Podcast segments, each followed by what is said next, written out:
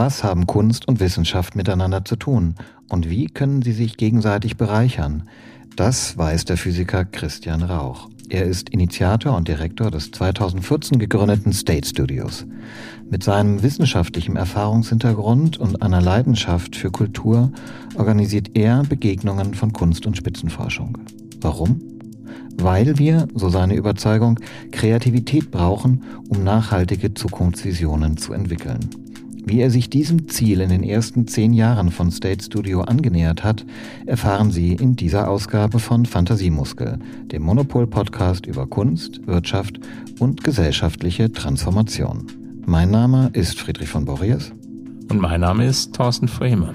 Schön, dass Sie uns heute zuhören. Fantasiemuskel, ein Monopol-Podcast in Kooperation mit Vorstellungskraft X – einer Initiative von Thorsten Fremer und Friedrich von Borries. Christian Rauch, herzlich willkommen. Vielen herzlichen Dank für die Einladung. Ich freue mich sehr, hier zu sein und auf das Gespräch. Christian, bei dir besonders interessant. Wir haben es gehört, du bist promovierter Physiker in angewandter Physik. Wie bist du zur Kunst gekommen? Wie bin ich zur Kunst gekommen? Ähm, na, ich denke, das Ganze hängt sehr viel zusammen mit meiner wissenschaftlichen Seite, wissenschaftlichen Laufbahn und auch irgendwie der, dem Grund, warum ich in die Wissenschaft gegangen bin, der war jetzt nicht so sehr ähm, daraus begründet, irgendwelche technischen Innovationen neu anzustoßen, sondern es war so ein ganz klassisches, philosophisches ähm, ja, äh, Interesse am Verständnis der Welt, die Neugierde die Welt an sich so ein bisschen begreifen zu können und was dahinter steckt. Und das hat mich in die Physik getrieben und ähm, finde ich auch nach wie vor eine wahnsinnig bereichernde und tolle Komponente der Wissenschaft. Und in meiner Beschäftigung und Auseinandersetzung mit der Wissenschaft, mit Wissenschaftlern und auch bei meinem, bei dem Prozess des ständigen sich in die Wissenschaft vertiefen da geht es ja dann sehr, sehr stark in die Details und man, man um irgendetwas Neues in der Wissenschaft voranbringen zu können, muss man sich ja dann auf einen ganz, ganz spezifischen, mini, äh, klitzekleinen Teilaspekt einer, einer Fachrichtung spezialisieren. Und dabei geht einem ganz automatisch leicht auch so ein bisschen der Blick fürs Ganze verloren. Und das habe ich bei mir und auch bei meinen Kolleginnen und Kollegen sehr stark gemerkt. Und mir war von Anfang an auch sehr am Herzen gelegen, diesen ähm, analytischen, rationalen, faktengetriebenen, auch sehr, sehr wichtigen, ähm, also ein wichtiges Element der Wissenschaft, diesen, diesen Blick auf die Welt zu komplementieren mit ähm, ja, was ganz Komplementären, um einen gewissen systemischen, ganzheitlichen Blick auf die Dinge zu ermöglichen. Und da ist auch aus persönlichen Gründen, ich komme aus einem sehr künstlerischen Haushalt, einer künstlerischen Familie. Mein, äh, meine Mutter ist Keramiker, mein, mein, mein, Onkel ist Karikaturist, mein Vater ist Maler und, und Anwalt. Also war immer schon so dieser, dieser, ja, diese, dieses äh, Balancieren zwischen den, zwischen den Welten äh, sehr normal. Ähm, ja, und da ist mir die, die Kunst dann irgendwie ganz natürlich als, als ein Betätigungsfeld zugänglich geworden. Nochmal kurz nachgefragt, was war denn das Mikrofeld der angewandten Physik, dem du dich in deiner Promotion oder in deinen Forschungen besonders intensiv gewidmet hast? Auch wenn ich es wahrscheinlich nicht verstehen werde, aber wie würdest du das in einem Satz bezeichnen oder dann für deine KollegInnen? In einem Satz ist natürlich schwierig, aber ich habe im Endeffekt äh, mich darum, darauf fokussiert, also man kann verschiedene Blickwinkel drauf werfen. Eins ist der Blickwinkel, eine ist der Blickwinkel der Anwendung und da hatte ich mich ähm, um die Entwicklung neuer, nachhaltiger ähm, Energiematerialien gekümmert. Ähm, und das habe ich getan, indem ich mit einer sehr, sehr speziellen, wahrscheinlich auf der Welt nur fünf, sechs Mal existierenden Maschine da reingeguckt habe, so eine äh, Positronenkanone. Also ich habe Antimaterie-Teilchen beschleunigt und äh, in einem Keller in der Universität von Helsinki dunkel und kalt und etwas abgeschlossen radioaktive Materialien da in diese Kanone reingebracht und dann auf ähm, Materialien geschossen und geguckt, was da rauskommt. Also so eine sehr, äh, nicht sehr soziale ähm, Forschungsfeld und Tätigkeit. Okay, wenn ich mir jetzt vorstelle, dass du mit KünstlerInnen sprichst und sagst, ähm, ich schieße mit einer Positronenkanone auf Antimaterie, dann könnten die ja auch erstmal glauben, dass du ein Konzeptkünstler bist. ähm, Oder wie sind diese, wie waren diese ersten Begegnungen mit KünstlerInnen und deinem Anliegen als angewandter Physiker, der mit Positronenkanonen um sich schießt? Ähm, wie, wie war die Reaktion? War das ganz offen? War das Unverständnis? Oder, also weil du hast jetzt ja erstmal eine Erwartungshaltung eben formuliert, ja, den Blick wieder weiten und so weiter, aber eine Erwartungshaltung wird ja nicht immer erfüllt, wird manchmal enttäuscht, verändert sich. Vielleicht kannst du da ein bisschen was erzählen, wie du aus dem Keller in Helsinki herausgekommen bist in die Welt der Kunst. Vielleicht schon mal vorangesetzt, diese Erwartungshaltung, das ist ein Aspekt, der bis heute wichtig ist und im, auch in meiner in der Zusammenarbeit mit Künstlerinnen und Künstlern bis heute für mich ähm, ein Element darstellt, das es wichtig ist und, und gilt zu besprechen, weil ich tatsächlich etwas erwarte. Also ich erwarte mit den Formaten, zu denen ich Menschen unterschiedlichster äh, Fachrichtungen einlade, ein gewisses gemeinsames Ziel. Und dieses Ziel liegt meistens in der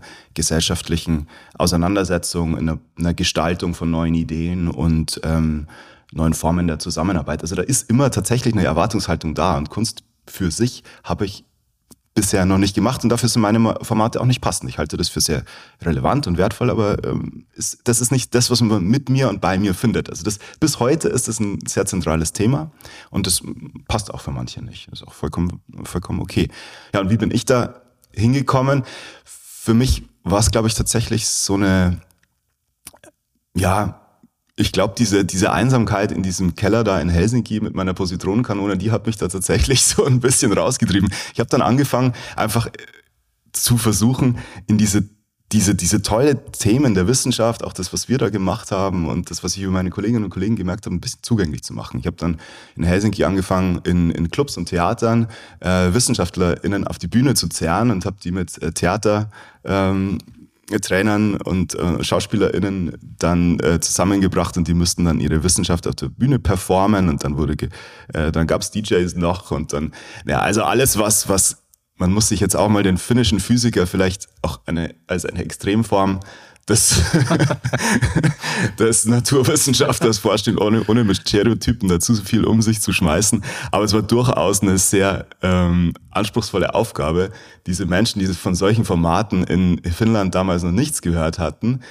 auf die Bühne zu bekommen. Aber mir hat das unglaublichen Spaß gemacht. Dann waren dann hunderte Leute in diesen äh, Clubs oder Theatern und haben Wissenschaft gefeiert und zusammen irgendwie äh, über Ideen gesprochen und die KünstlerInnen haben sich auf einmal ja ganz, ganz mutig da und total ja angreifbar auf der Bühne gezeigt und ihre in Pantomime ihre Forschung äh, dargestellt. Das war für mich so ein Erweckungsmoment. Da dachte ich mir, okay, in diese Richtung, da ist was Tolles zu tun. Und das war für mich so die Aus, sagen wir mal, der Auslöser.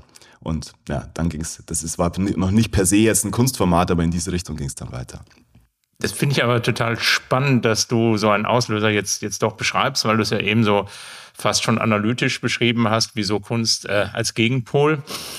Ähm, du machst es seit zehn Jahren. Vor zehn Jahren hast du das State Studio dann auch äh, gegründet. Und was ich jetzt spannend finde oder was man gerade sieht, dass ja ähm, sagen wir mal, zum Thema Wissenschaft und Kunst gibt es ja jetzt recht viele Initiativen, die man so sieht, ne? insbesondere in Richtung Klima, die wahrscheinlich daher kommt, dass so viele Klimaforscher warnen und warnen, aber es passiert nichts und man sieht da ganz viele Kooperationen.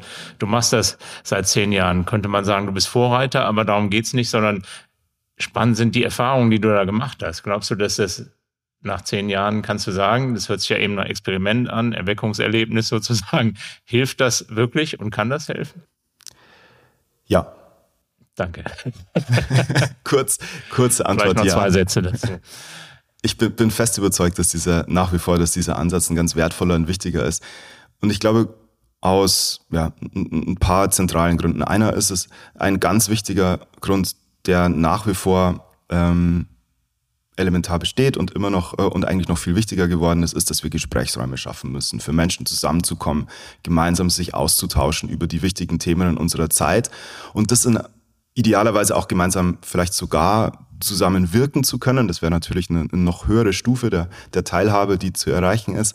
Aber sag mal, auf der untersten Stufe ist erstmal zu erreichen, dass Menschen überhaupt anfangen, miteinander über Themen zu sprechen, die in ihrer Natur vielleicht eine gewisse, von einer gewissen Komplexität ähm, äh, ja, charakterisiert werden. Und das ist bei Themen der Wissenschaft genauso wie bei jetzt dem, äh, dem Klimathema oder ähm, ja, einfach anderen kritischen Themen unserer Gesellschaft. Und dafür bin ich fest davon überzeugt, ist es enorm kraftvoll und wirkungsvoll, kulturelle Räume zu schaffen, also Räume der Kultur, in die man einlädt und, und mit denen man äh, dann, die man mit solchen Themen dann auflädt. Ja, und, und da, da liegt für mich nach wie vor eine ganz, ganz zentrale Wirkung und Wert von derartigen Kunstwissenschaftsformaten drin. Also kulturelle Formate zu schaffen, in denen Wissenschaft, die mit Wissenschaft aufgeladen sind, in denen man Wissenschaft erfahren kann und dann vielleicht auf einer anders als rationalen, analytischen Ebene, die für Laien oft einfach auch nicht zugänglich ist. Also ich kann das total aus der Perspektive der Wissenschaft verstehen, wie du gerade auch gesagt hast, für den Laien nicht zugänglich. Ja, da kann sicherlich Kunst, Kultur helfen. Ähm, ein Stück weit hatte ich aber das Bild, als du gesprochen hast, auch von deinen ersten Experimenten, die WissenschaftlerInnen, die dann auf der Bühne performen und vorher dafür ein Coaching bekommen haben von SchauspielerInnen, dass das so eine Dienstleistung an einen bestimmten gesellschaftlichen Bereich ist, der wichtig ist und sinnvoll, aber wo in Anführungszeichen die Kunst nichts von hat oder die KünstlerInnen nichts von haben. Ähm, was haben die KünstlerInnen, mit denen du arbeitest, von dieser Zusammenarbeit? Dürfen die, um das Bild nochmal zu bemühen, an deiner Positronenkanone ähm, äh, sozusagen bekommen die Zugänge zu inhaltlichen Bereichen, die für ihre Arbeit spannend sind, oder verbleiben sie in so einem, ich knack jetzt mal den nerdigen Wissenschaftler, äh, die äh, verklemmte Forschungscommunity auf und, und äh, helft denen äh, anders zu kommunizieren? Oder hat die Kunst auch selbst was davon, die künstlerische Arbeit? Davon bin ich fest überzeugt, dass, dass es für dass so eine kollaborativer Prozess, so ein transdisziplinärer Prozess, wie sie, wie sie gestalten, zum Beispiel in Residency-Prozessen oder in unseren ähm, Ausstellungslaborformaten, dass er, wenn er gut gemacht ist, für alle Seiten einen, einen, hohen Mehrwert bieten kann. Kannst du das konkret machen, was so ein Ausstellungslaborformat klingt erstmal super, aber was ist ein Ausstellungslabor?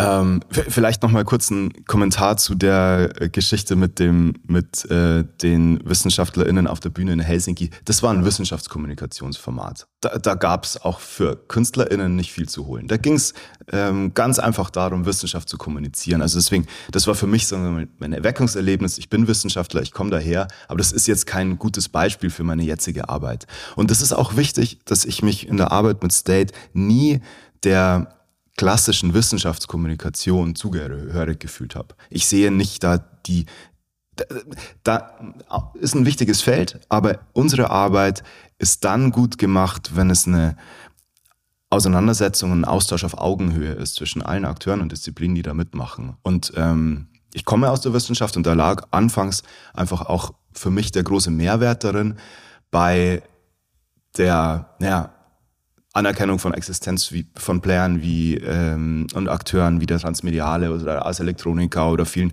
sagen wir, Formaten, die aus der Kunst und Kunst ähm, Kritik kamen und sich mit wissenschaftlichen Themen auseinandergesetzt haben, vor zehn Jahren dann eben auch ein Format ins Leben zu rufen, das eher aus der Wissenschaft kommt und Türen öffnet in die Forschungslandschaft und auch den Forschungs Organisationen, Wissenschaftseinrichtungen klar kommuniziert, wir verstehen euch. Das ist ein ganz tolles und wertvolles Feld. Es, es gibt gewisse Bedingungen an so eine Art von Formate. Ihr dürft jetzt zum Beispiel nicht einfach instrumentalisieren. Ihr könnt nicht einen Künstler einladen oder eine Künstlerin und sagen, jetzt bitte mal, wieso, jetzt machen wir nochmal ein schönes Bild für meine, für meine Positronenkanone oder sowas. Das, das passiert natürlich.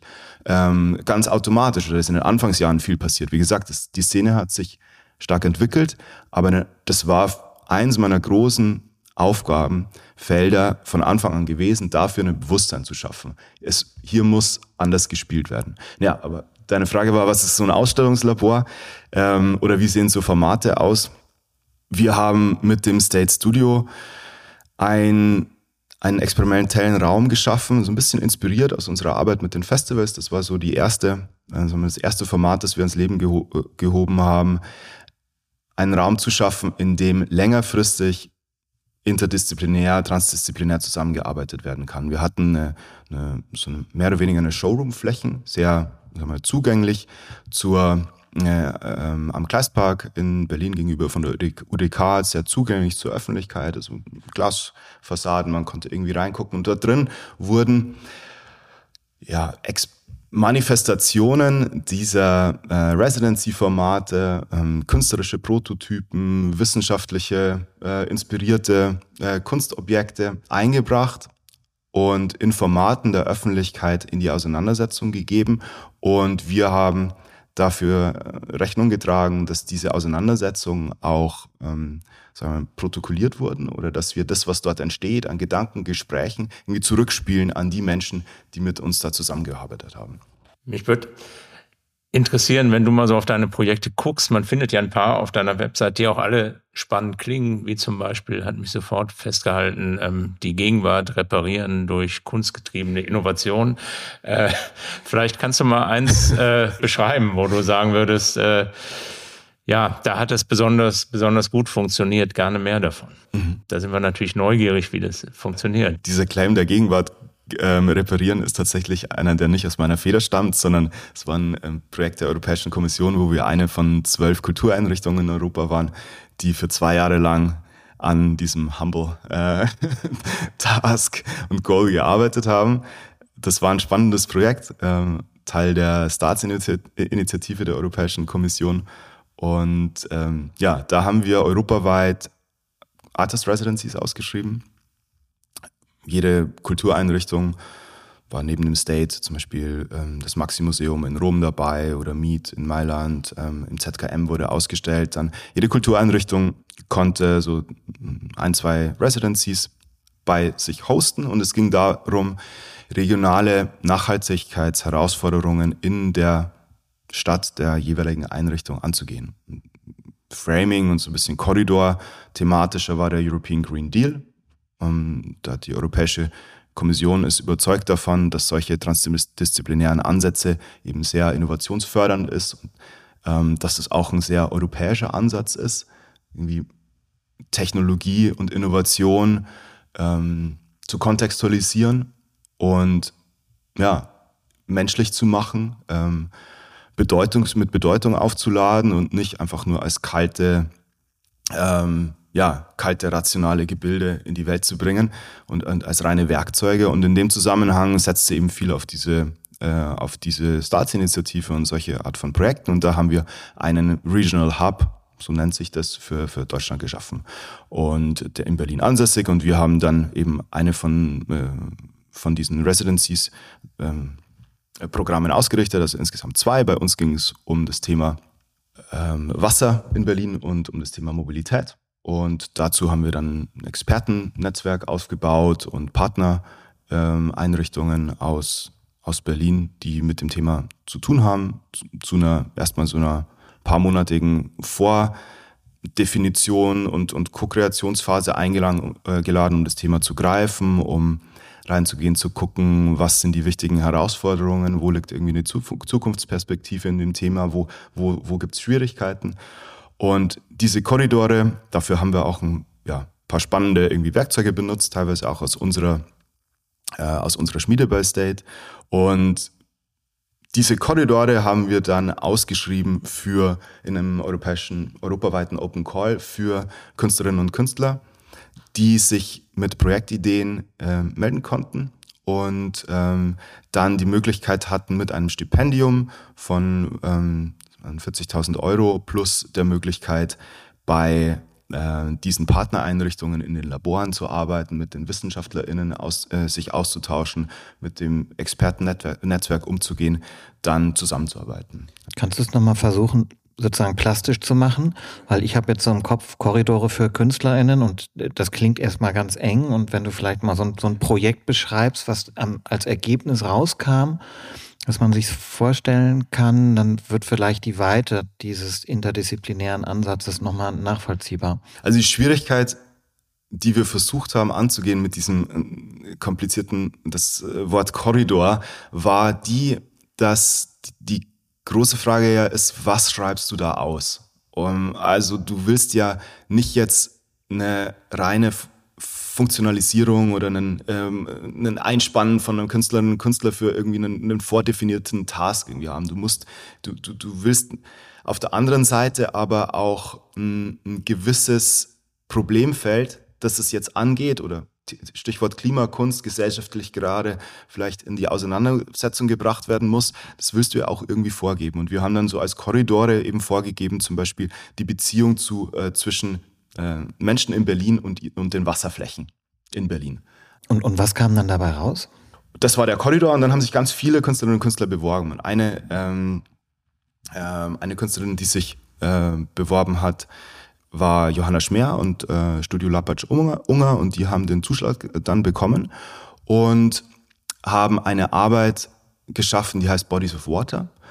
Und da war der Fokus gewesen, die, ja, so ein bisschen die, die, die, äh, die Grundwasser, ähm, ähm, Flächen in Berlin und äh, zu analysieren. Und da haben sie mit der TU Berlin dann zusammengearbeitet, haben diese äh, haben reingeguckt, wo, wo wie sieht's denn überhaupt aus? Woher kommt das Berliner Grundwasser? Also was für Problem ähm, krankt es gerade? Und haben dann angefangen in diese, in dieser Auseinandersetzung mit den äh, WissenschaftlerInnen in vielen äh, Feldbesuchen, wo man, da gibt's dann tolle Experimente, die, die äh, diese Wasserforscher da machen, wo man dann zum Beispiel mit äh, Farbpigmenten dann, um Wasserfluss äh, zu nachzuverfolgen, dann irgendwelche Flüsse ähm, einfärben darf. Und dann sieht man das dann mit so einem mit, mit so einer grünen äh, Neonfarbe dann in diesen, ins Grundwasser sickern. Und also, es gibt tolle Sachen, sowas durften die dann alles machen mit den ganzen Experimenten, mit den ganzen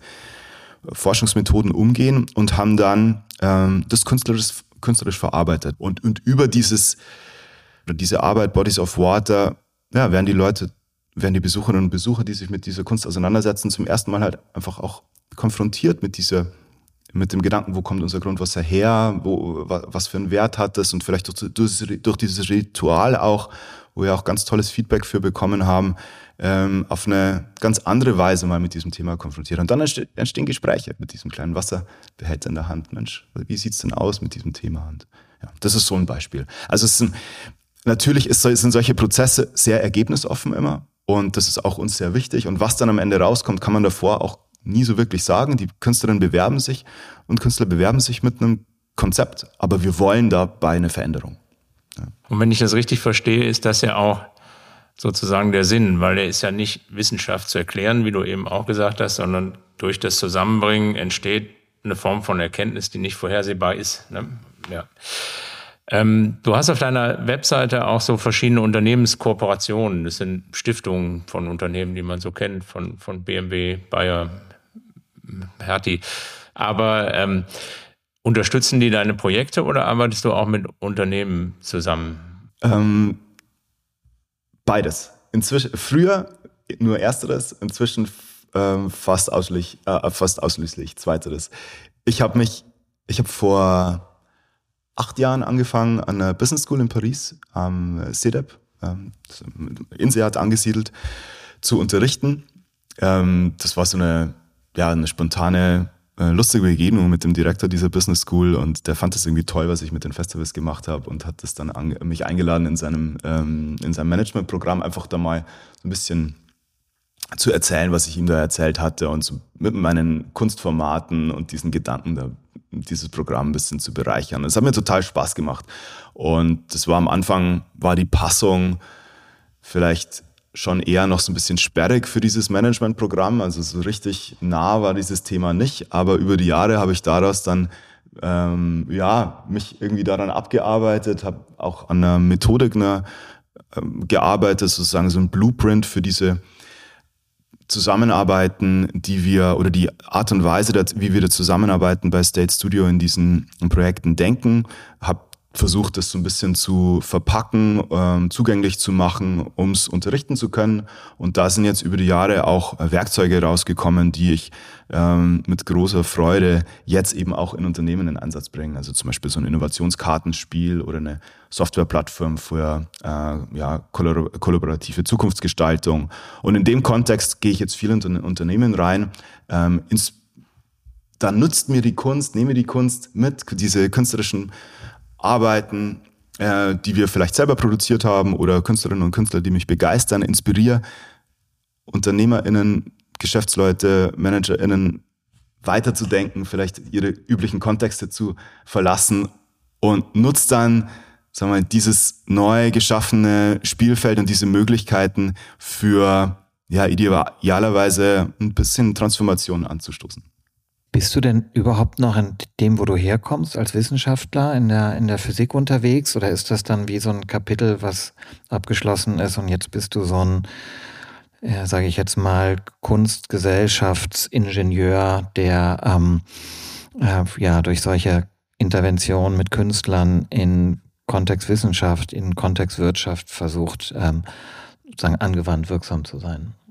Zweiteres. Ich bin nach wie vor persönlich interessiert an Wissenschaftsthemen, habe natürlich viele Kontakte noch in die Wissenschaft und es ist mir ein, nach wie vor oder eigentlich noch viel mehr als vor zehn Jahren ähm, ein bedeutungsvolles Anliegen, dass Wissenschaft einen wichtigen einen, einen, einen Platz in der Gesellschaft findet, auch in der gesellschaftlichen Auseinandersetzung. Ich finde, da hat sich in den letzten zehn Jahren die Lage auch nochmal sehr zum Negativen entwickelt. Also alles, was jetzt mit, was es sich gefühlte Wahrheiten, Trump und jetzt dieser gesellschaftlichen Polarisierung passiert ist, dieser, dass wir uns gar nicht mehr einigen können auf eine gemeinsame Wirklichkeit, auf gemeinsame Faktenbasis. Es ist, dass Wissenschaft einfach auch nur Stichwort Klima, äh, Covid, einfach auch nur beiseite gewischt werden kann von Menschen, die dann einfach behaupten, es wäre anders und die behaupten es lang genug und dann ist es dann, also und dann glauben das auch. Also da, da diese, die, die Bedeutung von Wissenschaft für die gesellschaftliche Debatte, äh, für die Demokratie und ähm, ja, an, an, an sich, die Bedeutung von Wissenschaft ist in meiner Wahrnehmung nur noch gewachsen und deswegen brenne ich weiterhin für, für dieses Thema ähm, Wissenschaft in die Gesellschaft zu bringen. Ich persönlich in meiner beruflichen Laufbahn bin, habe mich deutlich in zweite Richtung entwickelt. Jetzt hast du von selber den Schwenk dahin gemacht, wo ich ihn gerade eigentlich zum Schluss unseres Gesprächs führen wollte, denn das drängt sich ja eigentlich auf oder das, das beschäftigt einen selber, wenn du das erzählst und sagst, wir wollen das, das Thema in die Öffentlichkeit, wir wollen Gesellschaft anders erreichen, wir wollen anders mit, miteinander sprechen. Gleichzeitig gibt es diese enorme Spaltung, die wir gerade erleben. Und da ist schon die Frage, wenn man so, so erzählt oder die Spannung, glaubst du, dass Kunst an der Stelle auch vermitteln kann, auch woanders? Oder bleibt es sozusagen, führt es zu einer elitären Empfinden und Spaltung dazu? Also ich kann mir vorstellen, das ist gar nicht so einfach, da, das eine zu wollen, aber es passiert vielleicht manchmal das andere. Ich, ich weiß es nicht. Ja, absolut. Ich, bin mit diesem Gedanken auch äh, schwanger und äh, überlege mir überlege viel die Antwort darauf. Also ich denke, ein großes Problem ist, dass die, dass wir keine Räume mehr haben, in denen wir uns gemeinsam für ähm, einen konstruktiven Austausch treffen können und wollen. Und da ist es natürlich nicht förderlich, Räume zu schaffen, die besonders, also die einen gewissen elitären Charakter haben. Wir müssen, eigentlich müssen, das, was wir jetzt brauchen, sind Formate, wo wir auch mit Menschen in Kontakt kommen und uns austauschen auf eine ehrliche und anständige Art und Weise, die vielleicht auch ganz unterschiedlicher Ansicht sind und mit denen wir nicht viel Lebenswirklichkeit teilen. Und da ist es natürlich schon ein, vielleicht ein bisschen vermessen, eine, eine, eine klassische Kunstausstellung als so ein Format irgendwie zu sehen. Ich glaube trotzdem, dass man, dass die Lehren, die man aus solchen künstlerisch interdisziplinären Formaten ziehen kann und gewisse Regeln, die für diese gelten, auch für diese Schaffung dieser Räume ähm, angewandt werden können. Aber da muss man vielleicht dann halt auch nochmal einen Schritt weiter gehen und abstrahieren. Ja, das klingt total spannend. Das klingt auch nach vielem, was du sozusagen noch vorhast. Mir schoss gerade im Kopf, mal gucken, wenn wir in zehn Jahren uns nochmal treffen. Im Fantasiemuskel bist du vielleicht auch in die Politik gegangen oder keine Ahnung.